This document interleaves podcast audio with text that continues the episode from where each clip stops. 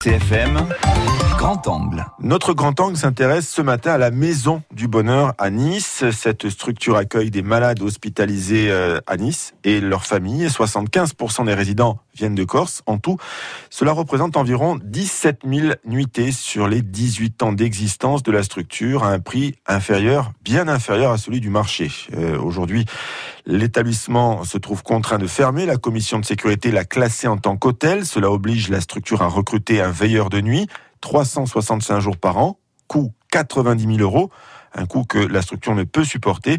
Elle joue pourtant un rôle essentiel pour les malades et pour leurs familles, Thibaut Kilikini. La Maison du Bonheur, c'est 12 chambres et des équipements adaptés pour les malades et leurs familles. Située en plein cœur de Nice, elle dessert parfaitement tous les hôpitaux de la ville via les transports en commun, le tout pour un prix entre 9 et 32 euros selon les revenus des bénéficiaires.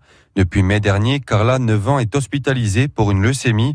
Céline, sa maman, explique en quoi la Maison du Bonheur a été d'un grand secours dans cette dure épreuve. On débarque ici, on nous annonce que c'est une leucémie et qu'il y en a pour minimum 6 mois. On nous parle tout de suite évidemment donc la Maison du Bonheur qui peut nous accueillir parce qu'ils savent pertinemment ce que va impliquer le traitement. Au début, c'est pas spécialement ce qu'on souhaite parce qu'on a peur de ce, cette promiscuité avec euh, d'autres malades, d'autres pathologies, et de se dire que finalement on va être euh, sans cesse dans la maladie. Et en fait, euh, c'est la bonne solution parce que c'est un moment à part dans la vie, et donc je pense que le faire dans un endroit comme ça, de finalement rencontrer d'autres gens, de pouvoir discuter après des journées difficiles à l'hôpital, bah, des fois ça n'a pas de prix. L'association La Marido aide la Maison du Bonheur en finançant par exemple des travaux de rénovation pour sa présidente, Catherine Riera, cette fermeture est une véritable catastrophe. Des dizaines de familles qui, qui étaient hébergées ou qui allaient régulièrement à Nice pour euh, des séjours de contrôle ou, ou qui siègent actuellement, qui sont actuellement pour des, des, des, des, longs séjours. Je pense aux parents de la petite Carla que nous accompagnons depuis plus de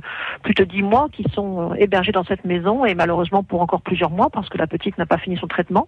Ben, ces gens-là risquent de se retrouver euh, à la rue. Malgré la décision de la commission de sécurité, deux familles sont toujours hébergées par la structure. Christine Scaramosino, la présidente de la Maison du Bonheur, est donc hors la loi mais ne peut pas se résoudre à la voir disparaître. Par deux fois, on m'a dit Madame Scaramosino, vous êtes pénalement euh, passible d'une garde à vue pour mise en péril de la vie d'autrui. Et eh bien moi, je suis aussi possiblement euh, à la disposition de ces familles qui ne peuvent pas aller à l'hôtel et qui ont déjà malades. Moi, je ne m'imagine pas aujourd'hui mettre Carla 9 ans, soins ambulatoires, leucémie, euh, à la rue. Elle est là. Pour l'instant, elle est hospitalisée parce que son cas est, douloureux actuellement. Mais je ne vois pas mettre ses parents à la rue. Oui, je suis restée ouverte et oui, qui m'emmène en garde à vue. C'est quoi cette société? Je suis dans mon tort. Je le sais. Les familles, les associations demandent aujourd'hui que les frais de gardiennage soient assumés par les institutions, parmi elles la ville de Nice, mais aussi la collectivité de Corse.